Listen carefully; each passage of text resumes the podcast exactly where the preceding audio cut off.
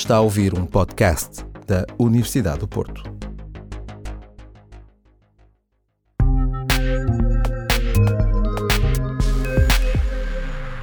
Olá, bem-vindos ao Library Talks, uma série de podcasts sobre a temporada de outono dos Friday Noon Seminars, que acontecem todas as sextas-feiras no Instituto de Investigação e Inovação em Saúde, I3S, Universidade do Porto. Semanalmente, vamos dar a conhecer cientistas e os seus trabalhos em áreas tão diversas como a biologia celular, imunidade, cancro, genómica ou nanotecnologia. Se quiseres, trago a guitarra e canto um pouco de São Jorge. Foi assim que Luca Magnani respondeu ao convite para participar neste Library Podcast. A energia e entusiasmo de Magnani são contagiantes também quando fala de ciência e do que faz. Quis trazer alguém out of the box. Foi assim que Bernardo Orr, investigador no grupo de dinâmica e instabilidade cromossómica, liderado por Helder Maiato no I3S, descreveu o nosso convidado de hoje. E de facto, Luca Magnani é difícil de encaixar. É pai, joga futebol a um nível quase competitivo, toca piano e guitarra, tem uma paixão por montar e arranjar motas antigas e dá aulas de tango. Para além de tudo isso, lidera o grupo de investigação em genómica do cancro no Departamento de Cancro e Cirurgia da Faculdade de Medicina no Imperial College de Londres. E é italiano. A epigenética, a sua especialidade, é um dos campos mais promissores e em expansão no campo de investigação biomédica. Desde que se começou a falar em epigenética na década de 1940, as descobertas sobre as suas implicações têm saído a um ritmo frenético. E, na última década, a sistematização de todo esse conhecimento representou um feito notável.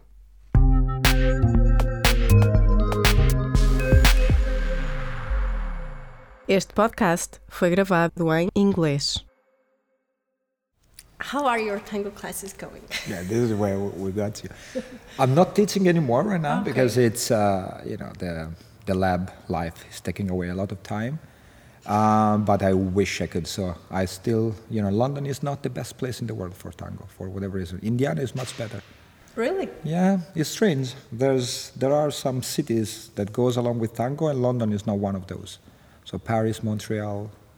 Um, so sorry. Okay.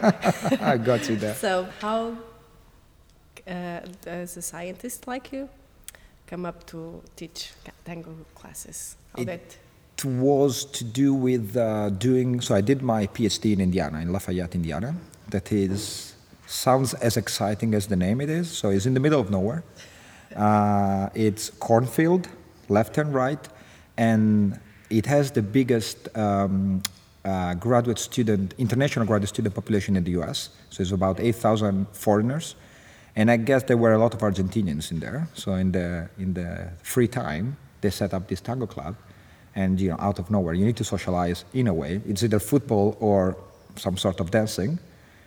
I didn't like salsa because salsa was just for people trying to date. And so I started to do tango. And I really liked it. So the music is wonderful. And then it just built up and it became a bit more serious. It gets ultra competitive, even more than science. This is why I then. Oh, okay. Yeah, people that go into tango, they are pretty obsessed with it. And uh, I enjoyed the social aspect, but then it was becoming competition. So, so do, what do you like so much about tango? Is the connection with the music. So it's not, you know, you don't have to be fit, you don't have to be particularly flexible. It's really just how you interpret the music that is the mix. So you see people in their 80s being wonderful dancer. They don't move much, but they have a perfect connection with the music. And I really like music in general, so that was for me the, the giveaway. Okay, shifting subject. Years. what is your research about? So Can you explain it in more general In terms? general, so it's at the interface between clinical and um, basic science. So it's what is called translational science. Mm-hmm that is basically navigating uh, in this narrow space between basic and clinical, and we focus on breast cancer. Uh, we focus on the most common form of breast cancer, estrogen receptor positive breast cancer, and the main goal is really try to understand uh, drug resistance and hopefully do something about it. So that is the general niche. And if I understood right, you finished your postdoc right when the cancer ep- epigenetics was reaching Exploding, yeah. exploding and uh, uh, reaching the mainstream of uh, on- uh, oncology. How was it to be part of that conceptual evolution? It, it's still ongoing, and I think it's been dampened a bit recently by genomics in general. So there was a lot of hope for epigenomics. Then I guess things like TCGA, all these big consortia, just sequencing cancer came about. And I have the feeling we- is the, the, the idea of epigenomics in cancer is still underdeveloped. So we are still in the dampen explosion phase. So it will, it, it will deliver something exciting in the future. Now is immunotherapy. It's all about immunotherapy. So we are always kind of the next sexy thing.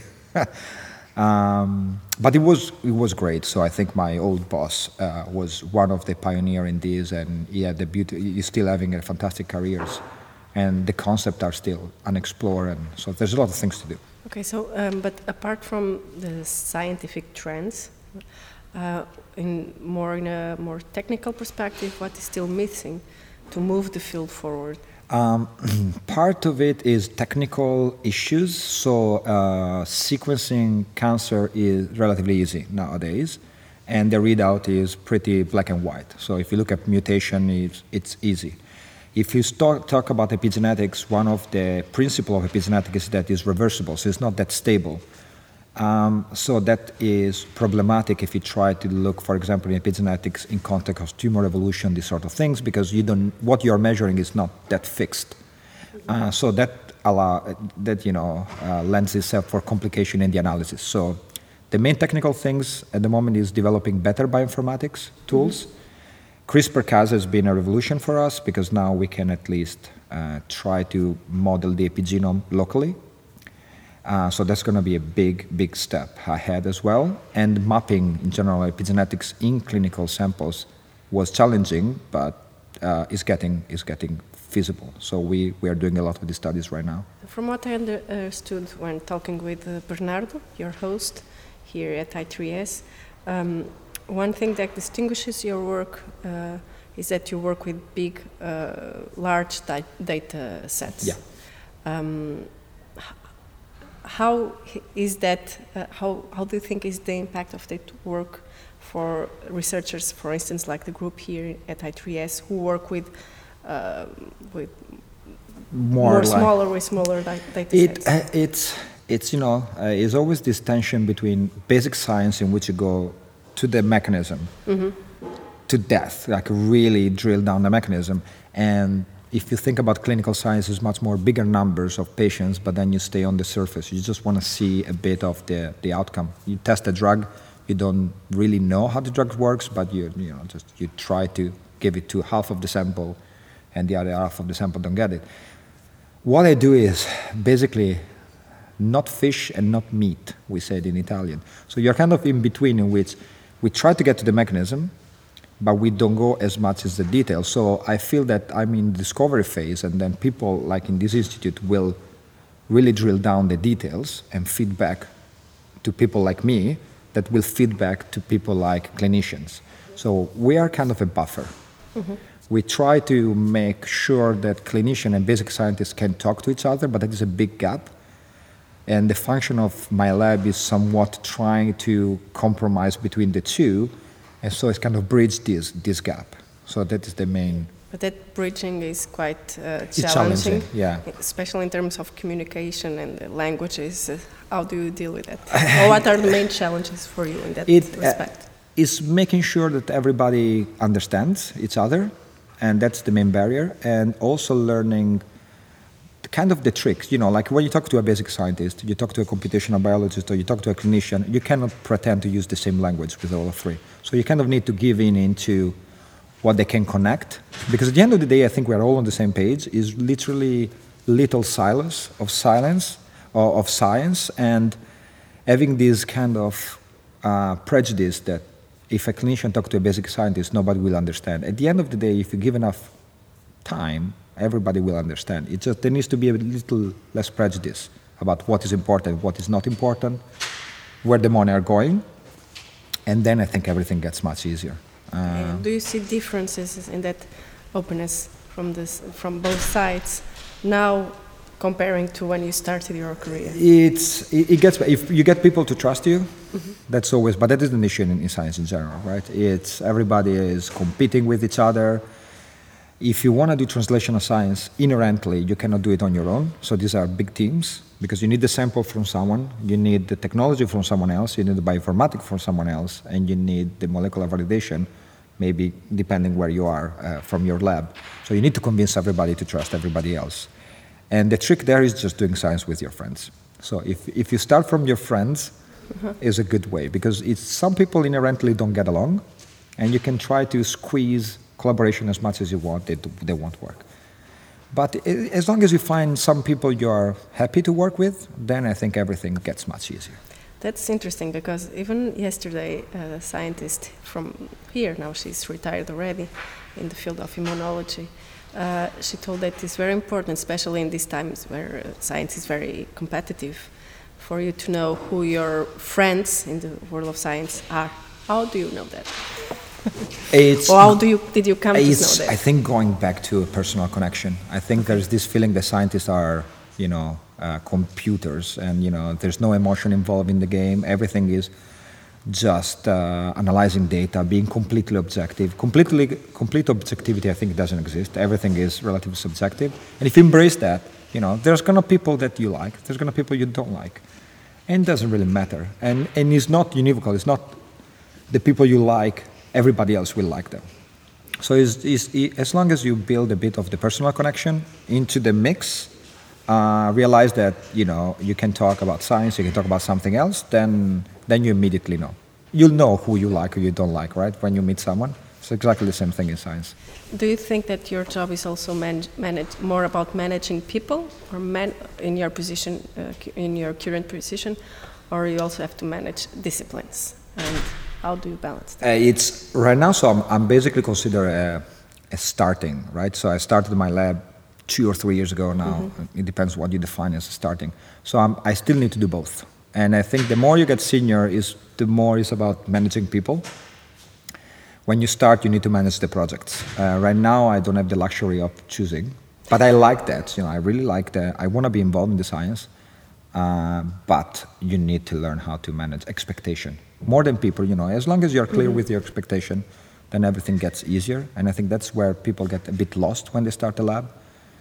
That we are not as uh, open about what is your expectation and what are the expectation of your team. And speaking of expectations, do you expect to work less and less on the bench uh, and man and do more I stopped. paperwork? I've stopped. Uh, so the problem is that honestly, I started uh, my fellowship in 2013, and I stopped going to the bench in 2014.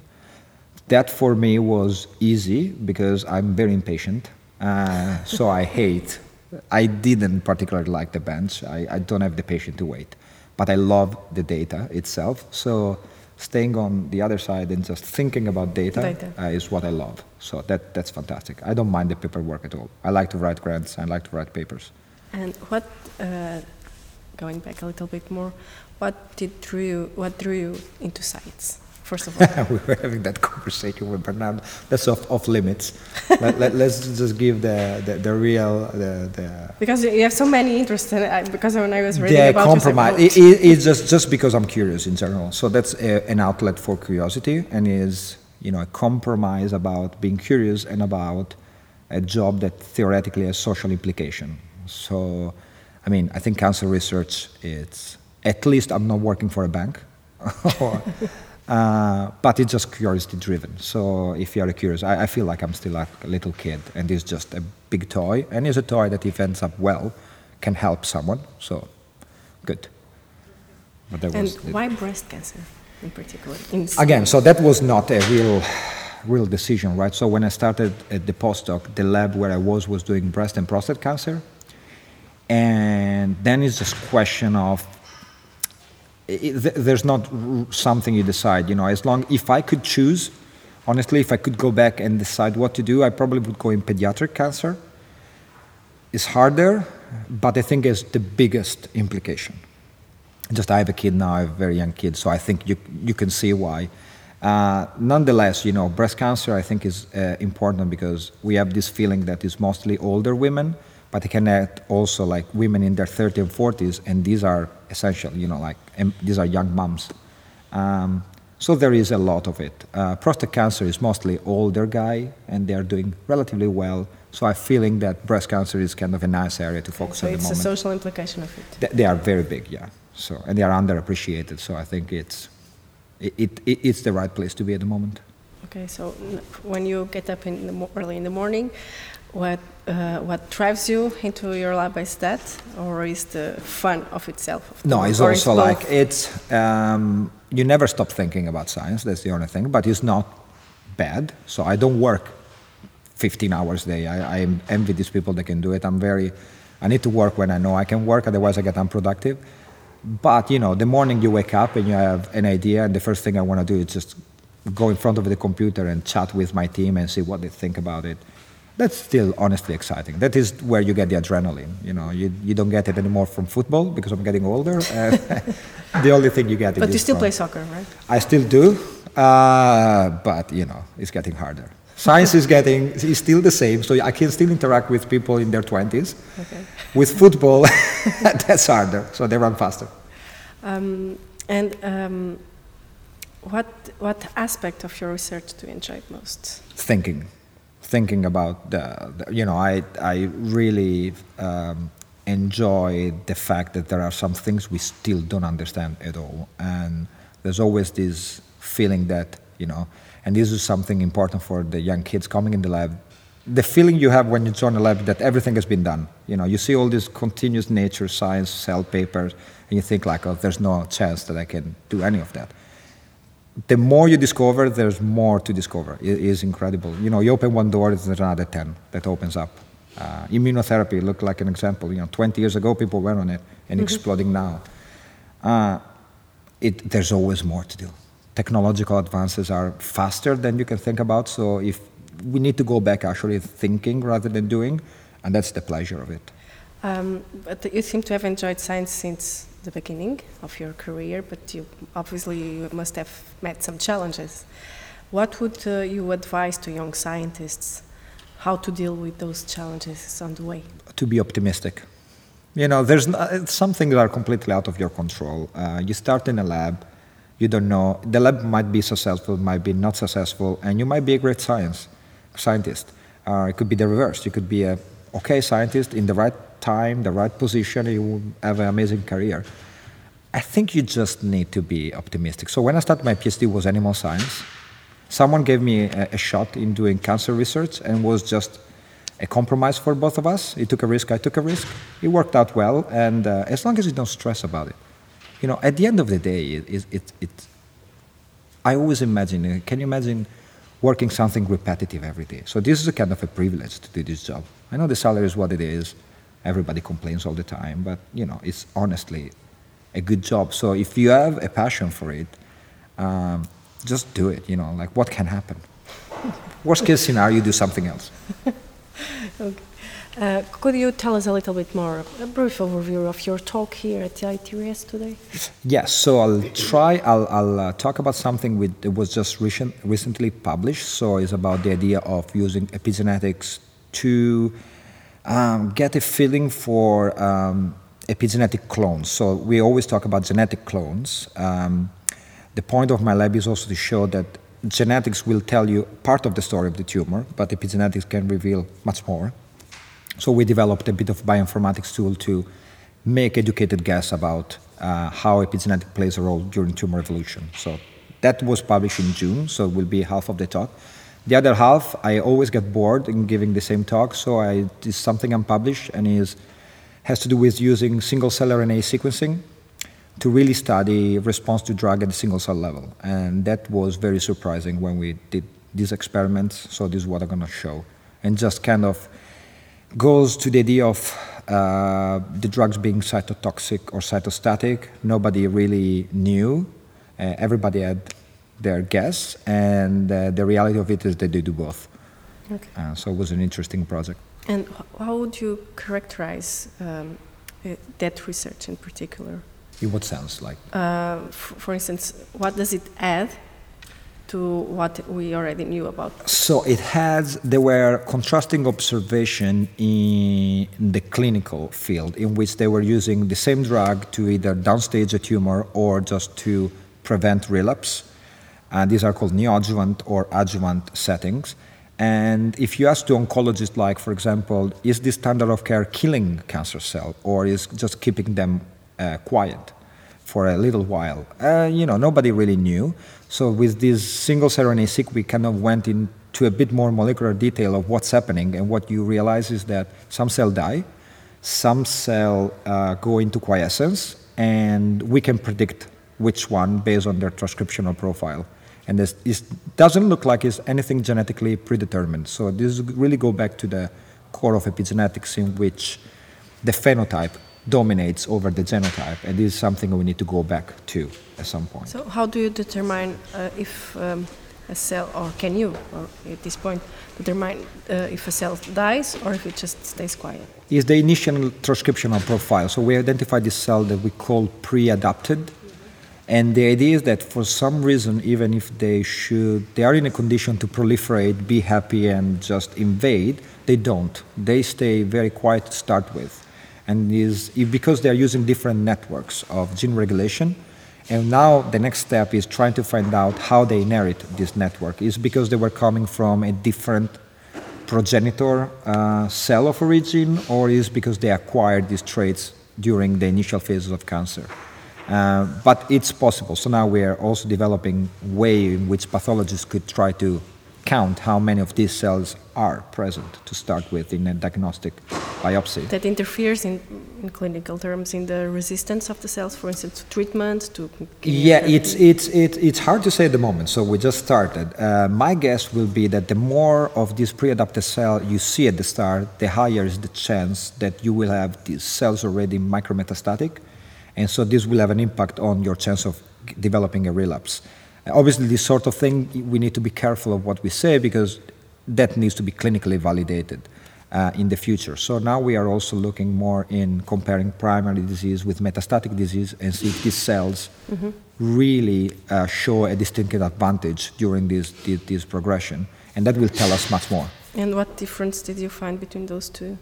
So the, the, the, big difference is that is really this, this idea that uh, generally speaking, you, you think you give a drug and there's a, a, genetic mutant that will take over and then will explode. These generally drive relapse very quickly. And in breast cancer, the oddity is that you can get relapse 20 years down the first primary tumor. So why 20 years? You know, if it was genetic, it should happen very quickly. And so what we see is basically cell get into quiescent and get out of quiescence without any genetic uh, driver. Okay. And this is probably what the drugs are doing. Are, we are very good into pushing cells into quiescence for some times, and then they eventually will get out. So what we are trying in the lab now to do is interfere with this. And we don't know if the best solution is preventing every single cell to go into quiescence or getting them out early and then give chemotherapy, for example that is something we will. Okay. And how does epigenetics or epigenomics comes into the, game? Yeah. Here? So the game is that the transcriptional status is inherently uh, noisy, uh, but if you go into quiescence, you need to stay there. So these barriers in my head can only be epigenetics. It's, is hard to figure out just a transcriptional network that keeps you there. So probably there is an epigenetic rewiring and reprogramming that keeps you there and why you get out from it, that anybody's guess. But again, I have the feeling this cannot be genetic. This will be an epigenetic uh, barrier that degrades and cell will become plastic and get out of it. But it makes the work of oncologists and much harder, right? Yeah, but that is a hard job, and I think there is this. For some cancer, I think it gives idea, the ball back to the patient. in, it, it is not that deterministic. I think we have been fooled, at least this is my opinion, we have been fooled into thinking that uh, just monitoring genetics, even with liquid biopsy, will solve every problem. Mm-hmm. The reality of it, if you think about breast cancer, the drug you get at the start of your treatment is not targeting any mutation, it's targeting a growth pathway. So it's almost like if I want to be uh, kind of challenging to oncologists at the moment, I would say now uh, we would not have identified these drugs because every drug is always tried to be associated with a mutation. And the estrogen receptor is almost never mutated at the start of the disease. So, will company would have found this drug? Probably not, because there was not a mutation to go along with. But for prostate and breast, we need to remember that uh, what we are targeting, and this is our targeted pathway, is hormone signaling. So the, the genetics will play a role, especially later in the disease. But my, my guess is that at the very start of the first relapse, it's probably not driving the relapse itself. So again, a, a shift in paradigm of looking Yeah. So this, and you know, like we might be right, we might be wrong, uh, but this is another five years of research. Does this shift goes along with this hope or expectation that cancer is going to uh, become a chronic disease? Completely. That's, that's very good. Uh, this is exactly what I hope. I don't, I don't, I don't want to be bold and say I predict that, but uh, we've done the same with HIV, right? So I think the strategy in some cases, especially cancer that happens later in life, I would, be, if I was a patient, and I know that if I live long enough, I'm going to get prostate cancer. That is almost a given. I would be happy to be able to manage that disease uh, as long as I can. The idea of um, completely remove cancer, uh, considering the heterogeneity uh, at the later stages, obviously in 20 years, God knows, right? The, we were very pessimistic 20 years ago, and now we can do amazing stuff. So maybe we will get there. But at the moment, I think my money is on trying to make it chronic. And that for me would be good enough. So again, to your career, could you share with us a turning point in your past for you? Probably uh, winning uh, this uh, is called CRUK Cancer Research uh, Cancer Development uh, Fellowship, because this is honestly a big investment from them, but it also gives you six years of funding, your salary, uh, two technical posts, and six years is the right time of trying to be ambitious, because everything else you always feel that you're chasing something, and you have two years to deliver six years you can be ambitious with your project. So i think that is that happened in 2016 and i think it was the big difference. I'm going to tell you a secret. Bernardo described you as a scientist out of the box. Would you describe yourself like that? Or do you want to add anything else in your it's uh, i guess i guess again this is a stereotype. We think scientists as being very quiet. I've never been very quiet. Uh, i've never been I, I would say the people think i'm an extrovert i'm not exactly that so i'm fairly shy for certain things but it's more enjoying what you do, right? So if you're enjoying it, why you cannot be passionate about it? Why you cannot be outspoken about it? Why you just need to be always a bit conservative? I'm very not conservative in general, so I'm glad I didn't swear once, at least now. but it's yeah, that is the thing, and I think it's applying a lot of things. Uh, scientists should be creative. You have different kinds, right? They are the very you know if you look at biochemists here, very big stereotype. The, big, uh, the biochemist community is gonna hate these statements. But you need to be very consistent in those sort of study. You need to have a lot of patience. Imagine crystallography. You cannot be creative about it. You just need to have patience and try and try and try. I'm not that person at all. So, but there's space for people that are creative, a bit more messy, and but a bit, you know, try to at least move to something new and see if it works out. So I think this is where I fit, and this, I hope this is what he means from out of the box. Ah, Okay. Do you want to? Uh, one last question. How did? Why England for an Italian? because my wife is British. Oh, okay. That's a good reason. This is 90% of the reason why men move. Is always well, following London someone. for an Italian is, is harsh. Yeah, it was, you know, it's still better in Indiana. I'm not sure it's better than Vermont, where I uh, met Bernardo. Uh, but it's still, you know, it's London. You get used to it. Okay. Do you want to add anything else? I have no more It was a pleasure. So this is the first time I'm in Portugal. This is the interesting thing. And so far I was very impressed. The institute looks magnificent. A bit too concrete. I think you can do with a bit more color, Color. here and there. But it, it looks it looks brilliant. And the idea I think is excellent. Putting three very different Three things together. Uh, you just need to make it work. Yeah. Thank you so time. much for Thank your you very time much. here. Thank you.